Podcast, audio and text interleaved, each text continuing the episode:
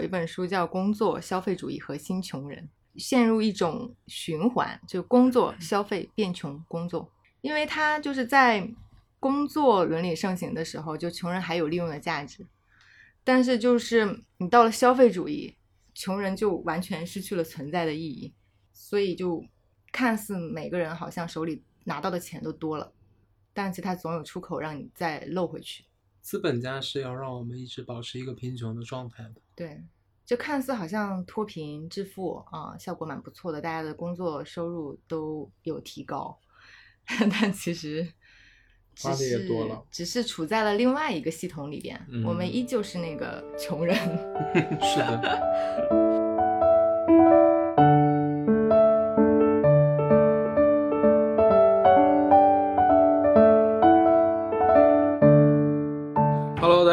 来到今天的囫囵吞，我是小野，我是老欧，我是张姐，我是推烟。今天想和大家聊一下消费陷阱。是这样，因为我昨天在晚上点外卖的时候哈、不是都有那个满减的券儿吗？嗯，嗯我其实本来就是想吃一个锅包肉，那锅包肉是四十六块钱，但它上面写了满六十减二十二，我就为了减那二十二，我又硬凑了几个可能本来我不是很想吃的东西，但是我还觉得它真的很划算。你也不亏，对，就感觉自己真的不亏，但其实自己明明是有在花更多的钱，然后去享受那些你本来不需要的东西。就是消费升级了呗，给你 被动给你升级。透支了你未来的享受，大家只能吃一个菜，这样吃俩菜。对，吃的还不利索。你这个还好，最起码你还吃到了那些菜。我妈前两天就是给我发了一个截图，它里面嗯是她抽中了一个爱奇艺红包里边的，嗯，就是一百元话费，但是她节给你节省七十块钱，等于你再付二十九块九，嗯就可以得到一百块钱的话费。嗯然后她问我，她说这个是不是骗局呀、敢我不敢领啊？我说不知道啊，你试试。然后过了一会儿，她说不中，白花了二十多，让下载好多东西，然后下载了还打不开，是错误页面。你这个，你这个不是消费陷阱，这个是杀猪盘。这就是个骗局，但我这就是个陷阱，它不是消费陷阱。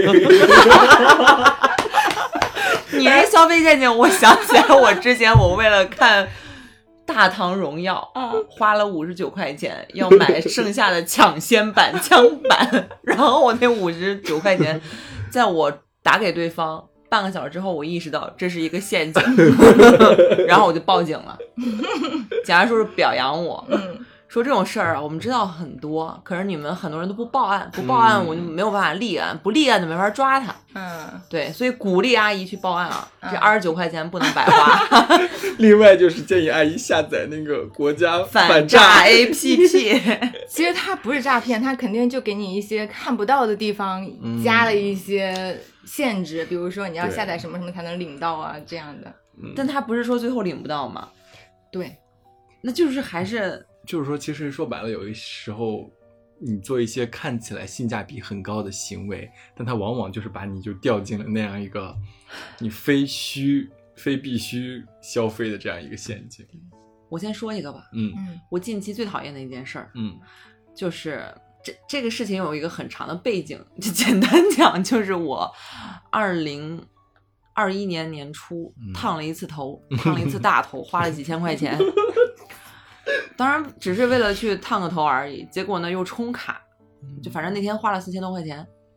天呐，然后完了之后呢，就过过去两年时间，烫头、染头、护理，什么鱼子酱，什么乱七八糟蛋白注入，什么各种乱七八糟的玩意儿，终于把这些钱花完了。之后我不想在那儿继续保养头发了，嗯然后我也不想再烫染任何的这种操作了，我就想把自己的头发好好的保养起来，嗯让它长长，把那些劈叉的东西、开叉的东西剪掉就行了。然后呢，我在我们家旁边找到一家小的理发铺，嗯。小小的那种理发店，他那儿做一个护理，就是在我之前做那家店做一个护理要一千四，嗯。在那个地方做一次护理要多少钱？三百多块钱。没有五小五百，哦，五百块钱，反正就是我觉得很便宜，然后就做了。结果做完之后呢，就是暴汗，至少两年吧得，就是因为我要去做，就是当时我在那家高级一点的理发店，他给我做的是我忘了那个名字叫啥，比如说他给我做那个蛋白，他给我做那个对的那个东西叫蛋白注入，它就是保养头发的。嗯可是我去那家普通的理发店，我一进门我说我要做蛋白注入，他说啊没问题，我们这儿可以做五百块钱，然后就做。做完之后我发现我的头发开叉干枯更厉害，没法洗头，根本特别绵软。嗯后面我又去了一家很贵的理发店，然后那家那个理发师跟我比较熟，他说：“哎呀，现在很多那种小理发店，他们搞不清楚蛋白注入跟蛋白矫正。”他给你做的是蛋白矫正，蛋白矫正是有拿那个夹板拉直那个过程。像你这种漂白了、漂到什么几度那种头发，完全不能再用那种那种夹板的。嗯所以他根本就不懂，所以你的这些就是你你这个肩部以下的头发全都没法要，根本就是得剪。嗯，所以我好不容易留长的又得剪掉，所以也就是说我浪费了，就我接下来要剪的头发要持续两年的时，就是嗯。要剪的那个长度是两年才能长上来的长度，嗯。就是一次血泪的教训。但是我把这些全都复盘起来讲啊，我在头发上花的钱，加起来，包括剪头发，就剪那次头发花了五百块钱，嗯。然后加上烫染，还有乱七八糟的，得有个六七千，嗯差不多六七千块钱，然后还花了很多这种额外的精力，因为你要去，呃因为在家洗头发很难，嗯就是你保养的时间跟精力跟金钱太费劲了，就是一笔无底洞。对，这对我来讲就是一巨大的陷阱，就是我能从里面吸取到的血泪是，就是我这辈子再也不要做任何的烫染。嗯这个让我想起了我也在理发上掉入过陷阱。第一次就是张姐跟我推荐，她说四千多充了一个会员卡，好值啊，一直让啊我推荐去。然后本来就是嗯没有那么多心思想再花在头发上，然后我觉得她说效果很好，然后真的理发师审美什么很在线，然后我就起了漂头发的这个心，然后我就去了。四千多，对，去了他那儿，嗯，去了他那儿办了一张会员卡，也是四千多，然后就开始漂染，再漂回来，漂深，就漂浅再漂深，然后再剪。然后呢，后来我这个卡也用完了。第二次消费陷阱呢，就是张杰又跟我推荐他家门口有一个便宜的保养，一模一样的路子，你走两遍啊！五百块，让我跟他去试一下。然后就众所周知，就我俩头发同时干枯。六七千乘以二啊！这还不算那些乱七八糟理发水的钱呢。还有就是我们俩洗头发太难了，嗯。所以为了避免在家里洗头发，我们还去便宜的理发铺，嗯。一次几十块钱的让别人给我们俩洗吹。嗯。洗一次洗吹一次六七十块钱吧，因为我们漂头发，最后比如说给你做的什么亚麻色呀、什么茶色那种灰一点的颜色，嗯饱和度很低的那种颜色，嗯。就是你不漂做不出来那种颜色，嗯，它的持久度都非常低，对，就是你洗两星期就拉倒了。嗯所以我那段时间我一个月还要去做一次护色，嗯 就这个实在是就是你你做一次花那么点儿钱，后面是一个根本你看不到的一个更大的坑。对，而且它漂完就要就要考虑到头发衔接的那个问题，对黑色头发长而来的，它就是个无底洞。对，而且我之前你就走过了头以下截肢是最好的 选择，这早就废除砍头。了，头以上吧，头以下以上无所谓吧，头以下截肢跟头以上截肢，我之前也有一个跟你们类似的经历，但是不是头发，是做脸。哦就我那会儿不是想要把那个痣点一下，这是我的初衷，就是只想点痣，嗯，因为他那个点痣就七百多块钱，嗯。然后把脸上的痣能全部都点干净。我也点过一次，全脸点的就花了五十。嗯，哦，现在医院都有那种皮肤科，它是有专门的点痣的那他个科室的是那个机器什么，也就反正他描述的什么高哎，端我我再我再插一嘴哈，我也去搞过，我做那个两千 皮秒超皮秒，超皮秒，超皮秒。然后去了之后，他就找了我一堆问题，然后就带一个黑咕隆咚的小屋里给给你做皮肤镜检测，这呀那呀，就说一堆问题。然后说了一堆问题，本来就七百块钱，然后那天一下充卡充了一万一，哇，就一万块钱会员儿，然后又七七百块钱是什么？然后他就说你那个除了点痣，还需要去做那个海飞秀，就是就是一个小气泡，一千多块钱一次。他说那个是高级的，有什么什么什么。后来我才知道，我对海鲜有点过敏，还用不了他那个东西，但是还交了那个钱，就相当于做了很普通的小气泡。然后说明他用的是真材实料呀。对三次三次什么小气泡，然后又加了三次光子啊什么的，好像四次还是三次忘了，一次也是好几千。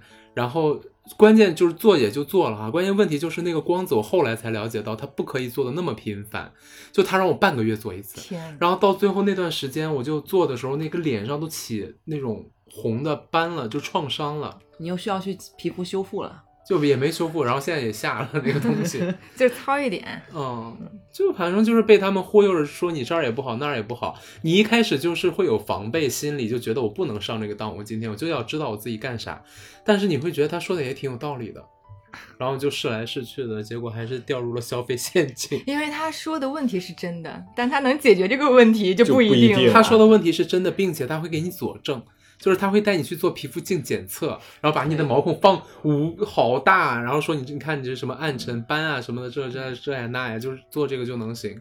哎，美容上面我们都踩过坑吧？我觉得作为女性来说，对真的很难避免。我也是交了好多学费。我我一直不理解的一点啊，嗯就是女生她们化妆前要涂一个叫隔离的东西，嗯，这个东西真的能隔离吗？从原理上来说，好像是可以的。但是它不是同样也是直接作用到了你的皮肤上吗？所以你涂隔离也需要卸妆。你看，对啊，那这不就是一个消费主义的陷阱吗？就是你其实你糊一层油，对，就起到一样的效果，还比这个更安全。你也防氧化了，食用油吗？就不洗脸，还省洗面奶。我觉得真的现在关于脸部的这种消费的点，就越来越多，铺天盖地的而且还有一句话就是说，女人要对自己好一点。啊。就他们很会营销，很会对抓消费者的心理，而且说白了，他们的功能啊啥的，其实就是已经很那个啥了，就一直在开发，就是开发你本不在意的那些需求。对，嗯，但是他又会给你看到一些很完美的例子，就比如说一些明星，王心凌啊什么的，这些这一辈的浪姐啊，都三四十、四十多了，真的保养的巨好。那你能说医美没有用吗？它肯定有用的。医美是有用的，但但是你一次是没有用的，而且它中间的那个溢价还是蛮高的，而且中间的一些，你可能要花费很多很多的溢价去找一个相对靠谱的地方给你做。我们前两天不是去看洗衣机嘛，嗯然后本来要要看的那一套洗衣机其实就是呃九千块钱，然后另外一套它的升级版就是一万一，就多了两千块钱。然后我跟你说这个升级版多了啥？就多了静音功能，就是这个的话它是完全没有声音，这个的话它是它是有一点点声音，就是便宜的有一点点声音，然后贵的那个就完全没有声音，就溢价两千块钱，然后其他的功能就没有什么变化。然后呢，我就特别想为这个贵的买单，就是它真的是很静音，就只有静音，然后他就会描述的说这个电机好，这个是新新新一代的科技不一样，嗯电机不一样咋，然后又有事实摆在你眼前。但是其实对于我们的需求来讲的话，俩都一样。然后它有点声音就有点声音呗，无所谓的呀。所以说，他们为了创造消费，就不停地在给我们创造需求。对，我我就想起我一个学姐啊，曾经我跟她去买那个鼠标，当时还是很多年前嘛，然后那个时候无线鼠标还没有那么普及，还相对比较贵，然后他就想买一个简单的那个有线的，然后旁边那个店员就一直跟他推荐无线的。他说：“我为什么要用无线的呀？我人家那个电脑上那个口都给你 插好了，就是为了让你插的。然后你现在给他弄一个无线的，这不是浪费了那个接口吗？就反怼。那再给他一个 USB 接口不就行了？那个口就满足了。就就像很多时候，就像你们刚刚说，你们去为了省力啊、省这个去做去找人洗头发这种，其实我是很少很少很少会去为了，比如说省时省力这件事情去在这上面花钱。我觉得我最大的一个败笔就是买那个 iPad 跟那个 Pencil。就是它明明就是因为我没有什么画画的需求，我只是单纯的做笔记，就是明明可以用纸跟笔完成的事情，看似是省力了，但其实对我而言，就感觉你这个还好一点，你起码有一个能看得见的物件儿。嗯那，你那个其实很好的呀，是吗？因为你有一个 iPad，你可以把你所有的笔记都上传到你的个人的账户里面。你、嗯你十年之后你还可以看，但你不可能说你一直保存你各个笔记本所有的笔记乱七八糟的东西，包括那个 pencil。我跟你讲，它非常好用的一点，在我看来就是当你跟别人开会的时候，嗯然后有一个互动批注，嗯然后你可以在上面写你的意见，之后你马上截图，然后甚至你可以保存那个互动批注，这些东西你都可以当做会议纪要去直接整理了。那有没有可能跟他聊天的时候就拿着笔在本子上，哎，咔咔写下来？这也但是是比如说他那个，比如说他在展示一个 PPT，、嗯然后 PPT 就这一页这一段话这个图片他表达什么，哦你在旁边直接写一个互动批注，然后保存下来，他看的也方便，因为你互动批注的时候他也可以看到。哦，共享屏幕。对，那只能说我现在没有开发它那么多的用处，因为对于我而言，它真的只是一个笔记。它潜在的用处你还没有开发到。你比如说咱们前段时间去看的那个叫什么电子书，嗯，跟跟那个 Pad 新版的 Pad 卖的一个价，那个，叫什么牌子？讯飞讯飞。就做录音笔做的特别好，嗯你们家也有一款哦，段老师的那个。就是他的那个笔记本就是一个 Kindle，就是一个大版的 Kindle iPad 的那个尺寸，就是一个水墨屏的嗯 iPad，、一万块他钱，凭什么卖那么贵啊？因为它就是专注，专注让你记笔记，还有写字儿好看是吗？就就我可我觉得美颜笔记水墨不伤眼，嗯，Pad 伤眼，因为不 Pad 也伤可以护眼眼。就抢占了人家眼镜行当的这个市场了呀。然后当时我所看到这个以你永远不知道你会被呃来自哪里的竞争者给打败。这个东西存在，一定是有那个啥，合理性的吧，可能。会有一部分人可能就真的很想要给自己寻求一个，比如说很专注的环境，iPad 可以看这看那，那个就只能记笔记，然后就买了那个。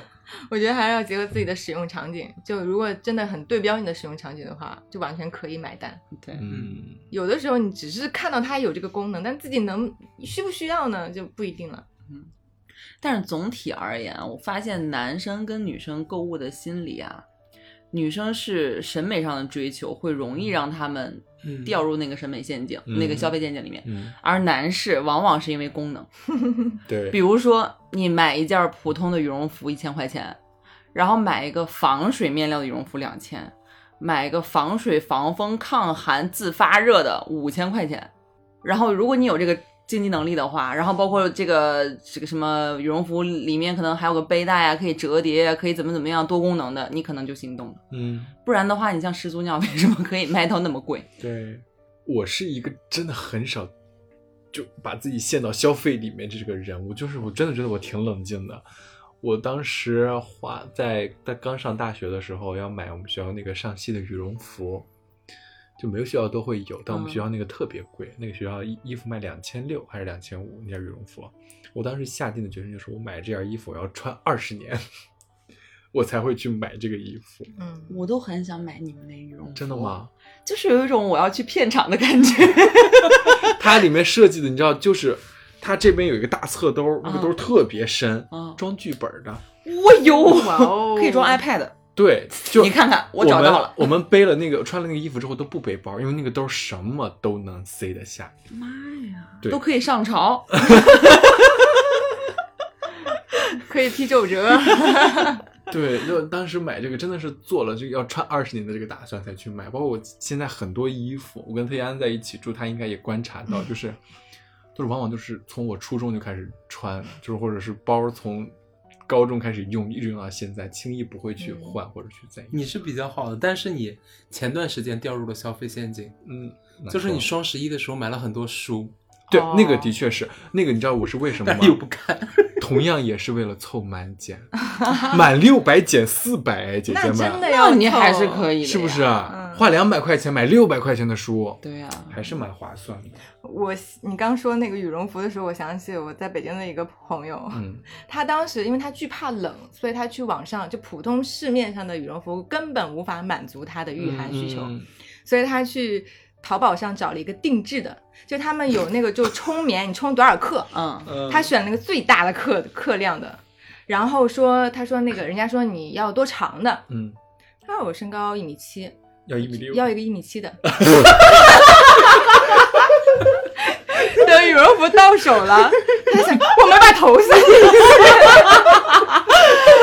然后他那个羽绒服又冲的巨厚，然后他又买了一个就是反光的那个银色的 那个面料，所以后面他羽绒服到了之后，他说：“哎呀，移动的哈尔城堡。对他就是他在微信上跟我说：“哎呀，我以为会就是很长啊，我穿不了，但还好还能露个脚，就紧紧的贴着脚面，然后上面有一个很高的领子嘛，就移动的冰雕，对然后他就下面就紧接着下一次我们约到哪哪吃饭嘛，然后就约个地方，然后我先早到就在马路对面等他，然后就远远的看到一个冰雕，发光的冰雕，反射银色的一个面料的一个巨型的，像一个桶子一样，从马路对面向我移动。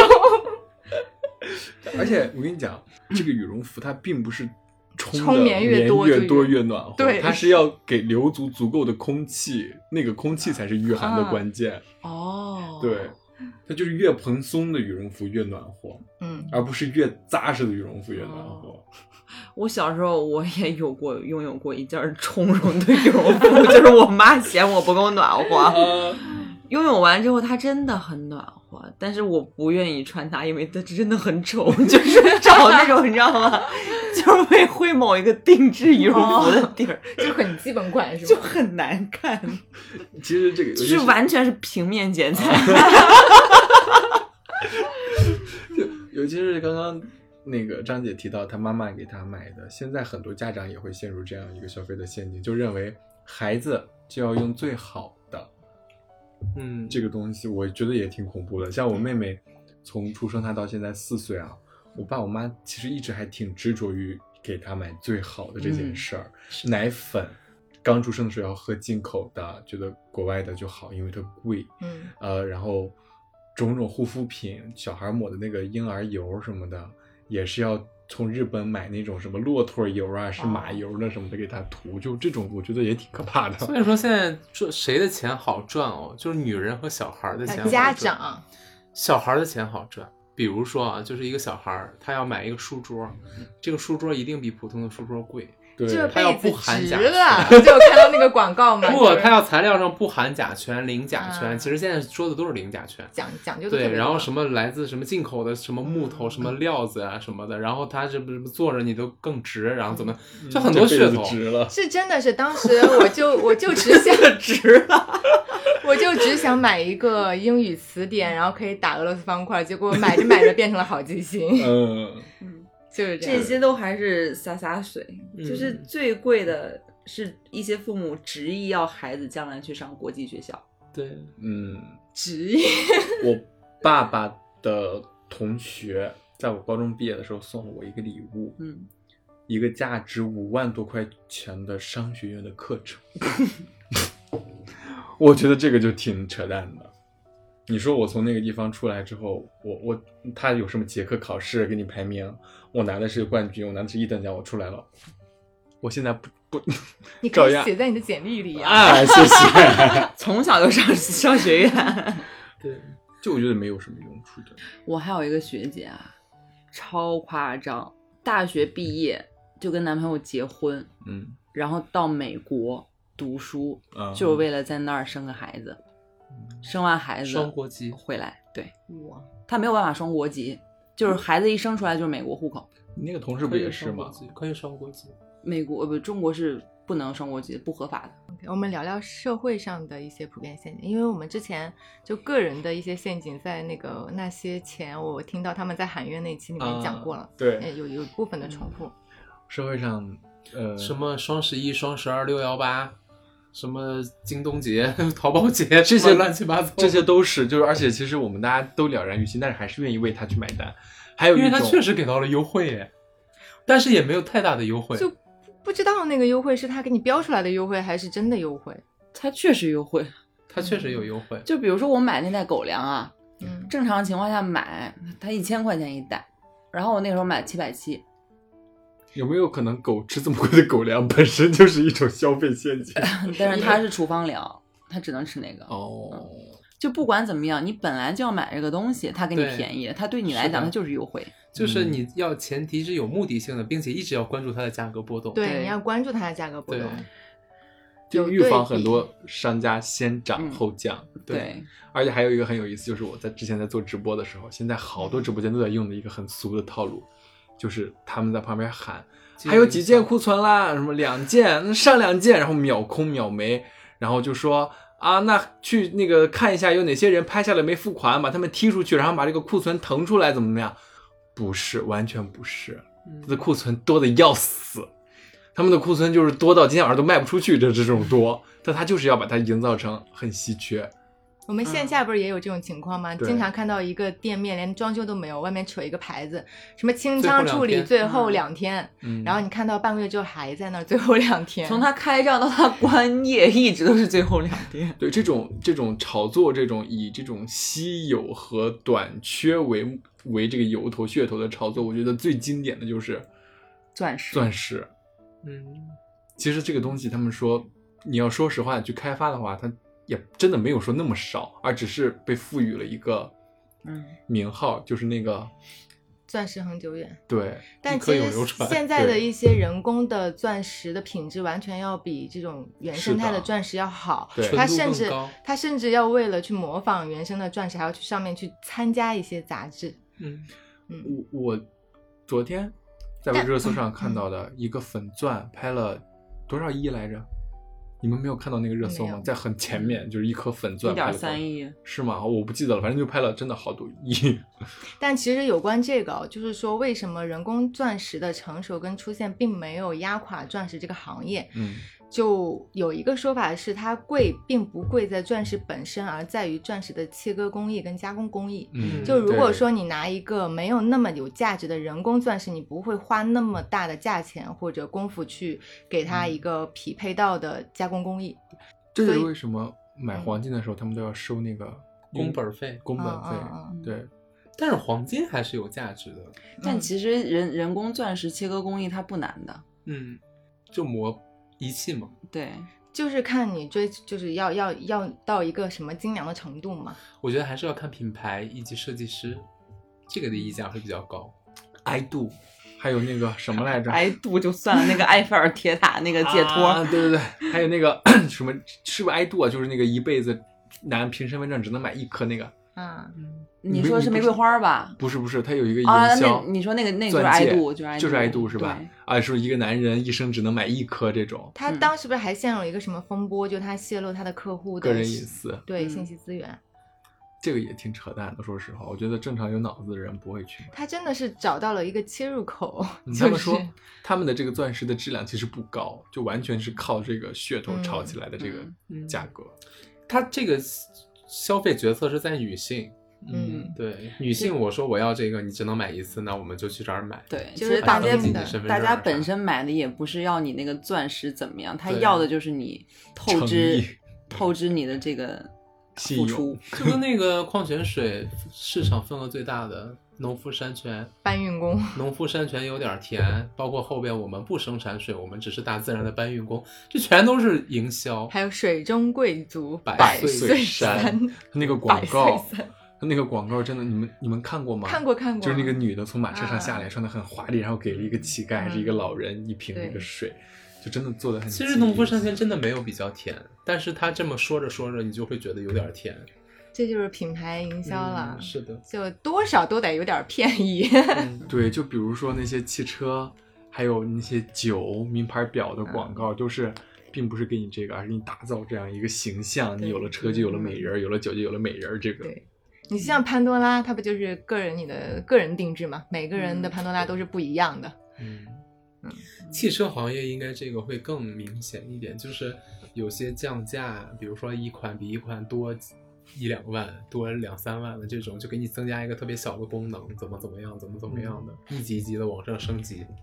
对，你本来买个车预算可能就二十万，结果你升级一下二十二万，就结果再勾一勾二十四五万、四五六万就会更好。这不就是你俩看车的逻辑吗？是的，一路从那个啥沃尔沃看到了保时捷保时捷。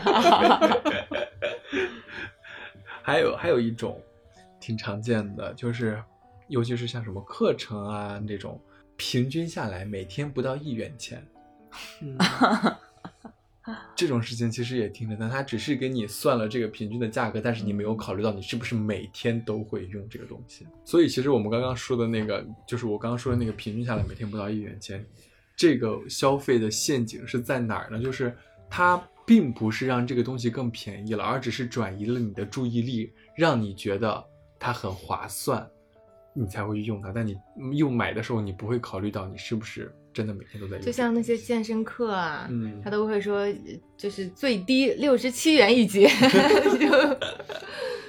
而且还有一个，就是我在今年双十一凑那个六百减四百那个券儿的时候，他还整了个限时，嚯，倒计时俩小时，然后你只有在这两小时内咔咔咔选完了买完了，你才能用这个券儿。嗯，我第二天看他妈的又换了一个噱头，但还是这个活动，然后又开始限时，又在这限四个小时，还是他就怕你那个购物冲冲动一下子对冷静下来了，就不买了。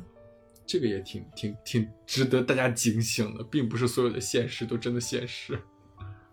哎，我最近得知的一个哦就是还是跟石磊相关，就是我买家电嘛，他不是之前家里也装修房子，就买了各种各样的家电，淘宝、京东、拼多多三个平台三个价格，嗯，就一个单价，比如说一个七八千的，就我看的那套洗衣机哦，嗯在淘宝上一模一样的东西，在淘宝上是一万一，在京东是九千，在拼多多是七千，然后东西都一样。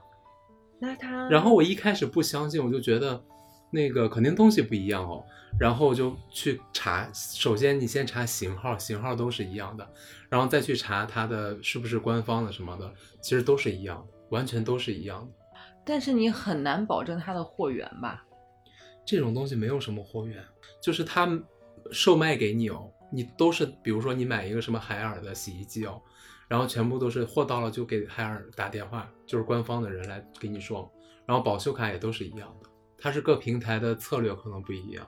你像拼多多每次买手机百亿补贴，真的就是捡的货真价实的钱。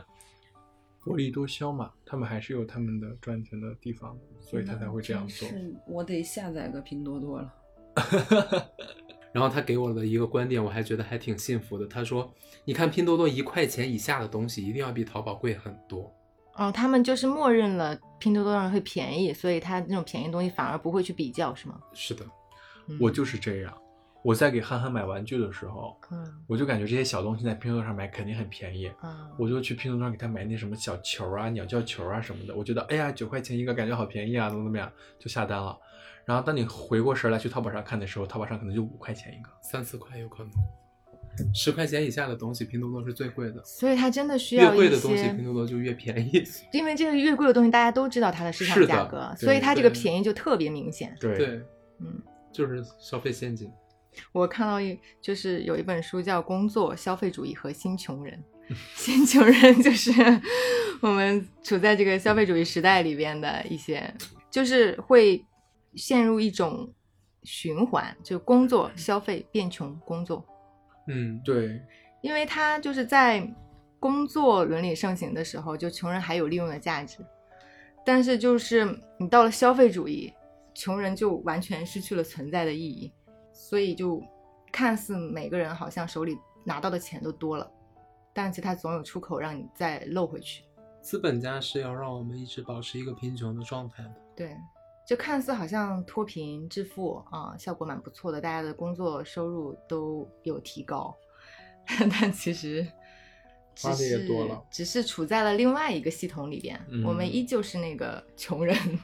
是的，还有一个我想要和大家分享的就是，我之前一直觉得我是一个崇尚极简主义、极简风的人，我一直觉得这样就能避免进入到消费主义的陷阱里。但是我发现极简主义本身就是一个消费陷阱，怎么说？就是嗯，尤其是你想要，比如说极简主义，你要塑造一种极简风，你就需要把你一些原来有的你感觉没有用的东西都抛弃掉。首先，你这个抛弃的这个行为本身就是一种浪费，然后你抛弃掉了一些东西，当你需要去以一种极简的形式把它补充上的时候，你在极简这上面的消费又再一次的落入了他们所谓的那个消费，就是我们刚刚谈到的消费陷阱里面。就就很明显的例子就是极简的话，你不需要那么多的杂物堆积，你需要收纳。对，然后你就要去买收纳收纳的盒儿，然后把这东西都归纳进去。你这个是一个极简主义的风格，你是审美上的极简，对，嗯而不是一个极简主义的生活方式。尤其是在刚刚说什么做家具也好啊，或做这个也好，他们有一个极简的这样一个理念，然后就以这样一个理念来营销，就是说我们走的是极简，就说白了，你去装修哦，什么最贵？极简最贵，对，因为它很要求品质，要不然就装成了出租风。就是我们做设计的时候，就强调那个细部的收口跟材料的选择。如果这两个做不到的话，你的就别极简就会成为极简陋出租风、链家风，简约跟简陋。就是我们其实还在很多地方听到过一句话，就是说，呃，你买自己能力范围以内最好的东西，然后你觉得最后的结果就发现你这个东西就是越买越贵，越买越贵。我发现我们啊，啊，你就是我们听话都是只听一半儿。他们说在你能力范围之内买最好的东西，然后尽最大限度地去使用它。嗯，其实这个是一个好的理念，嗯就如果真的能贯彻，但是我们总是听一半儿，然后呢，到其他消费的时候用又按另外一套逻辑去买其他一些有的没的。对，就像听一半买自己能力范围内最好的，你只听到了买最好的，忽略了那个能力范围内，就一直去买最好的东西。所以还是要保持头脑清醒，因为陷阱太多了。嗯，对，其实保持头脑清醒，我有一个真的非常实用的办法，就是把这样东西放到你的购物车里，你不买它，你就等一段时间，当你觉得你真的需要的时候，你再买。但大多数的情况，我都不会再买这个东西了。对，我的购物车里有好多东西都是我当时觉得啊好想要，觉得啊好实用，我一定能用到。但是我现在再看，我觉得好可笑，为什么会买那种东西啊？我有一段时间挺喜欢在那个抖音直播里边买东西的，因为它是兴趣直播嘛，嗯就是你对某一个东西感兴趣，它就一直会给你推这个东西的直播间，然后就买了那个棉袄，然后买了那个棉袄就啊就很不舒服，就手脚就束缚住。然后今天就穿着这个棉袄，就拿着那个提电脑的包，一下给我 电脑磕了一个角。因为它这个它这个棉袄特别厚，你就感受不到。我觉得应该是因为这个，你就对绝不觉不觉得它在勒着你了，你就顺势你的手就下来，然后那个包就滑下去了，然后就把啊就把电脑摔了。然后他进门就给我推销。进门就给我推销他的棉袄，卖给你两百，要不要？大冤种。另外一种，我们其实刚刚张姐在群里提到的，就是关于这个奢侈品的消费。嗯，嗯，我们真的需要这个东西吗？或者说这个东西它真的值这么多钱吗？就是你要说值值的话，你看从什么维度来看，对以及对什么人来看。我觉得从什么维度来看，我觉得挺重要的。就像人家的消费群体不会在意说值不值，对他们 只会在意它是不是新款。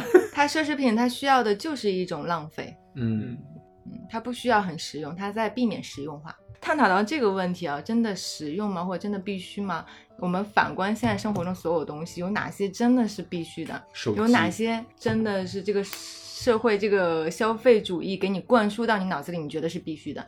就举个例子，吹风机之前没有的时候，大家过得好好的，现在怎么不说洗发水呢？所以现在少了吹风机，基本上都不不能活了那种感觉。而且吹风机这个玩意儿，你本来你只需要吹干就行，对，就这个价格。离子啊，现在又是啊各样的，，修复又维护呀，又怎样，然后这个就吹得很高了价格。我上次就差点陷入消这个吹风机的消费陷阱，就有小一个小米的吹风机就一百块钱，然后有一个什么莱卡还是什么乱七八糟的，嗯，莱芬还是什么，它那个五百多，然后我就特别想买那个，你知道为啥吗？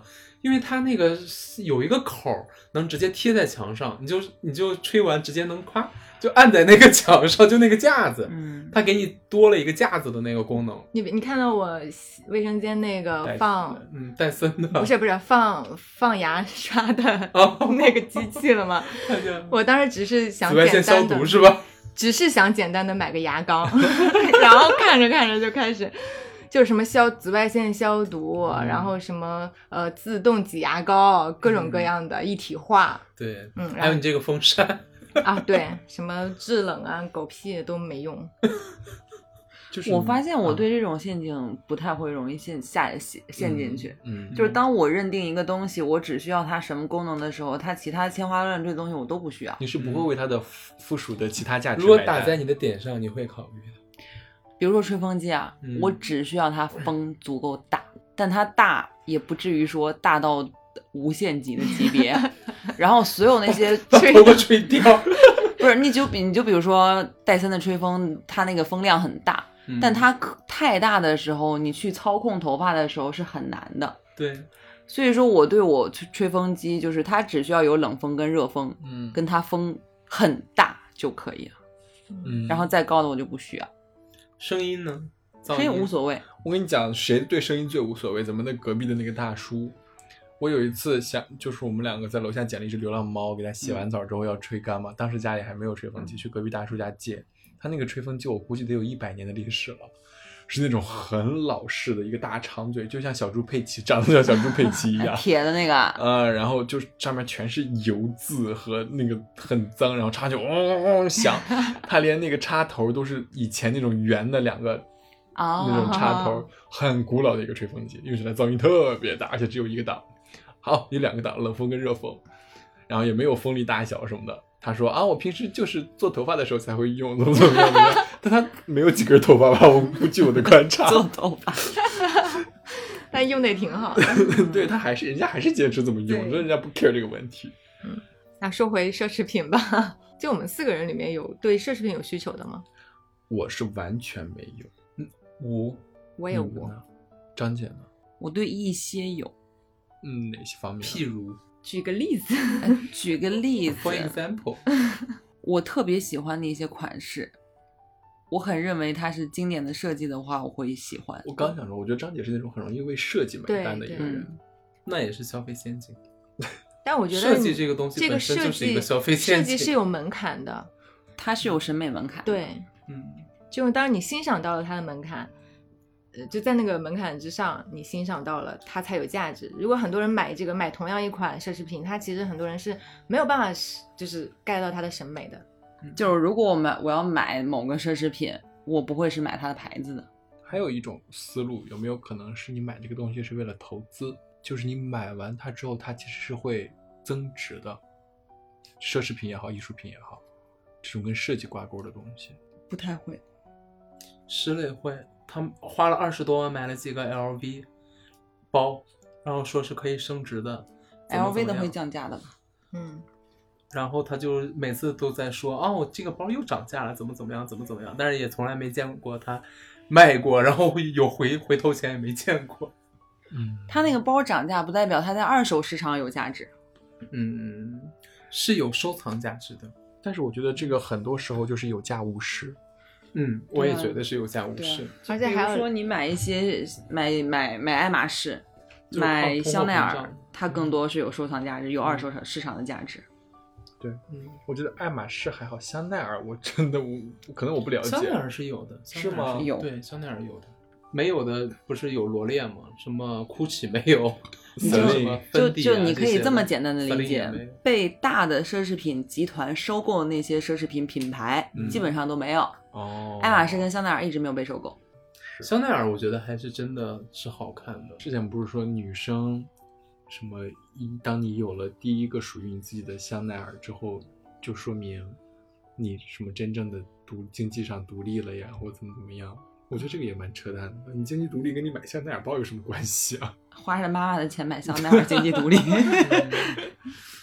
那除了我们，比如说在购物方面，啊、你会轻易的陷入这种消费主义陷阱之外，那还有另外一种就是体验类的消费。你们觉得这个东西是值得的吗？不值吧？你想想老老欧的那个音符，那个我觉得应该划在购物里面，对老欧来说，体验型，那是属于个人提升类的消费，但是被他搞成了体验型消费。笑的有点过分、啊，变成了冲动型体验消费。一次，而且还是一次性的。当场办信用卡。信用卡也是另外一个消费陷阱了，对它在你身上变成了双响炮。我觉得体验类的更倾向于什么？比如说你去滑雪，嗯，对吧？我觉得对我来讲，最大的体验型消费陷阱是旅游。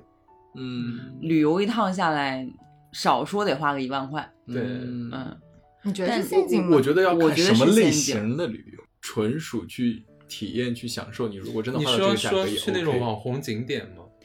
不是你，比如说你坐个飞机飞到哪儿，住个度假酒店，然后再买买买吃吃吃，住一些吃一些高档的，然后再买一些高档的，体验体验一些高档的消费，你整个下来很贵，很贵的。但是我觉得这个还是值得的你。收获了内心的富足。但是你要知道，比如说你，呃比如说你跑个东南亚一趟，你平均下来得花个两三万块钱，嗯，两这两三万块钱，你可以买多少本书，或者你可以报多少个英班、英语学习有效班，报不了。或者你办呃健身卡，你可以用多长时间？就是你这个等量的价值换算成其他的东西，你可以用多久？但是行万里路带来的就是要消费的呀，就带是来的体验是不一样的。嗯，你要这么说的话，那你去办健身卡花了好几万，你在家跑步呢？你在小区里溜圈跑步，对呀、就是你更这是更降级的消费嘛，对吧？嗯？买个跑步鞋就行。可是你说这种旅游，它带过来的，我说的是旅游啊，狭义的旅游，不是说你出门看世界，你可能去哪儿跑个一个月、嗯半年的这种体验啊。嗯，你旅游带过来的，真的能给你带来巨大的心灵收获吗？我是嗯可以的，不不不，我觉得如如果是张姐说那种单纯的走马观花式的旅游是不足以的，但是有那种体验型的旅游，就是你把自己扔到那个地方，然后在那儿待一段时间，我觉得这种是 OK。对，这种我不排斥。对，但是我过往进行的，基本上比如说跑到哪儿，然后吃吃喝喝，然后酒店住一住，买买买回来，嗯，然后可能看一些风景名胜啊，或者海边玩一玩，就就这样。这可能跟体验的具体的方式有关系吧。而且就是像这种体验，很容易给自己造成一种心理的落差。就看见不如听见。对，那我觉得这个还是跟你个人的反应是有关系，因为旅旅行嘛，其实它就相当于是消费完回来之后，你原封不动，啥也没有，就像只是在你的内在嗯产生了一些变化，比如说他某一些人文啊什么的对你产生了触动，或者让你看到了某些，哎，你可能对这个潜潜水啊什么的突然感兴趣了，就这个是你跟这个环境的结合有没有创就就迸发出一些什么火花？如果没有的话，它就只能算是一一次可能相对无聊的旅行。嗯，但如果有的话，那就是一个有意义、有价值的旅行。因为现在整个线下已经从普通的过往的消费、购物、购物消费变成了体验性消费，嗯就是商家想了办想尽办法在搜刮你心里面的钱，因为大家的那个体验消费的阈值也在升高。嗯我前一段时间在小红书上，就是找那个，比如说，就是前段时间放假的时候，想找点事来做，就在小红书上找他们报那种体验型的旅游的那种团。嗯呃，你可以去喂马，就是他在马场里面可以去喂马，可以去骑马，啊、帮他们梳毛、洗澡什么的，嗯，就是你感觉你是去服务的。对对对对，花钱对，然后你劳动你以为它会很便宜，但是你一问那个价格，你进了那个群，人家发了五百六十八一位，你去给人家打扫马舍，你去给人家给马梳毛，然后给他们洗澡，你还要自己掏钱。对，啊，我就之前关注了一个号叫 E S I N 的国际义工旅行，我也关注了，我也关注了。它就比如说什么动物保护、游牧文化体验，嗯或者什么藏羚羊保护，就是就是跳脱于传统的那种有呃旅行项目，嗯，但其实它只是开发了另外一个对，呃一个一个渠道而已，嗯，它实质上还是一个高消费的旅行项目。对，嗯，它就卖一个稀缺性，还有什么跟别人不一样？亲眼见证火嗯箭发射的震撼，文昌。所以我们在日常生活中有没有一些自己的方法来避免这些消费陷阱？我的方法就是迎合，因为我 我在做的就是商业的还有零售的设计，嗯所以我要去体验。我要去感受，我要去了解这些玩法，甚至去升级这些玩法。就我们自己不花钱能到的能得到乐趣，其实还挺多的，但是现在大家好像都忽视掉了。不花钱能得到乐趣真的很少。就比如说打个网球都得花钱，就比如说那一次，就当时你在家里就是自己画画嘛什么的，嗯我那段时间不是也自己在家里，就油彩啊什么的家里都有，嗯，然后你自己坐在那里两天，可能找个几个小时的，在那里就临摹一幅画，就那个心境还是蛮好，体验也很好。然后你还有一幅自己画的，作品。对，所以这个东西就完全不用花钱啊，但可能就是需要买颜料啊。No no no no no，你说那次画画，我那幅画我都没画完，可是那些材料什么乱七八糟，我花了几百块。对，前两天我还关注了一个，好吧，就是我在想给小野送什么礼物，他已经过去的生日，然后我想来想去，然后我找到了一个比较有新意的玩意儿，啥？给你做一个蜡烛。要花两百多块钱，在那个地儿，他提供的那些玩意儿，就是最后做出来一个很好看的，上面有一些花儿啊，然后雕刻出来的，然后还有锥形啊，什么乱七八糟的，就这种东西，就是用蜡烛做一个艺术品。你难道忘了我当时在永嘉路的时候自己买了一套，就是就那蜡油、蜡嗯蜡粉，然后还有一个小锅，就是点燃，然后把它融掉，还有一些干花可以放到里边。嗯我当时就是买了那一套，然后还买了一些染色剂，你可以做不同颜色的蜡烛，嗯我就做了呃六七个，嗯，就放在那里，还有不同的收纳的那个瓶子，玻璃瓶啊，然后不同形状的。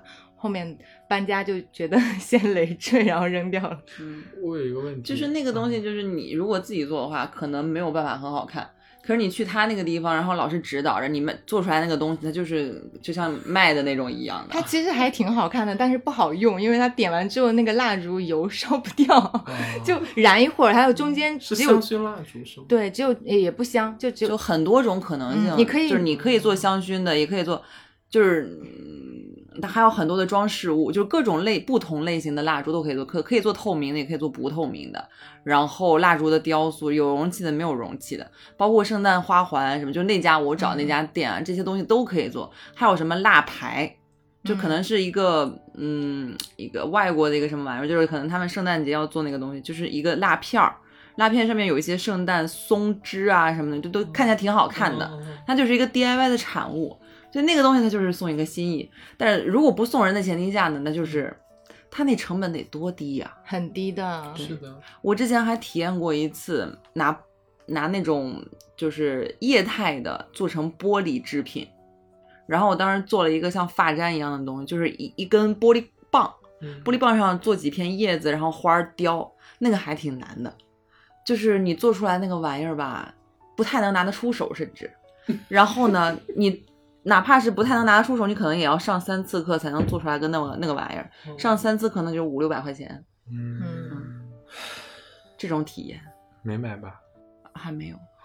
不要，不要这个，不要，别别浪费钱，真的别浪费钱，因为我我我就是那种，包括就是在和朋友之间相处的时候啊，送礼物这个东西，我真的不讲究，我就是跟我的同学就是那我发个红包吧。明不不不，我们都是明说，就是发给我吧，我收。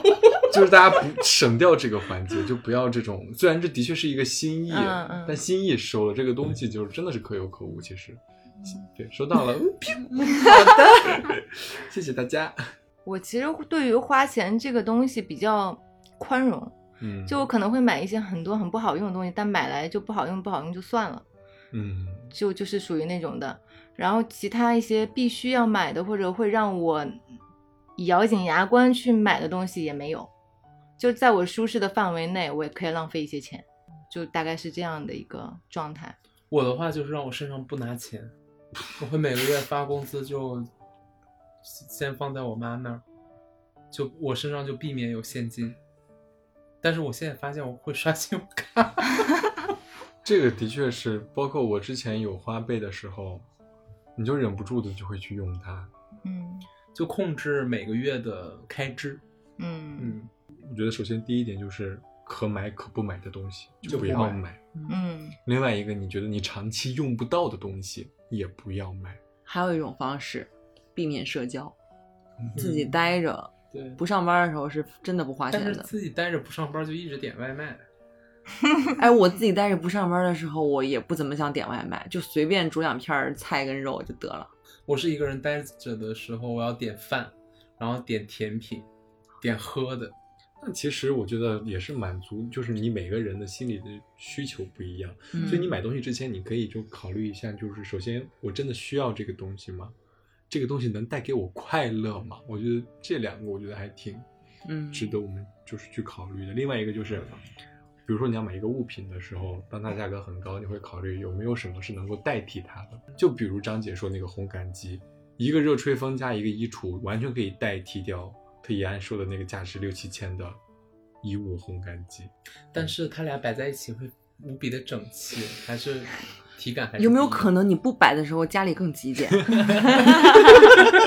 所以说，有一句话送给大家，就是“君子易物，小人易于物嗯，稍等，我还有一句话，”。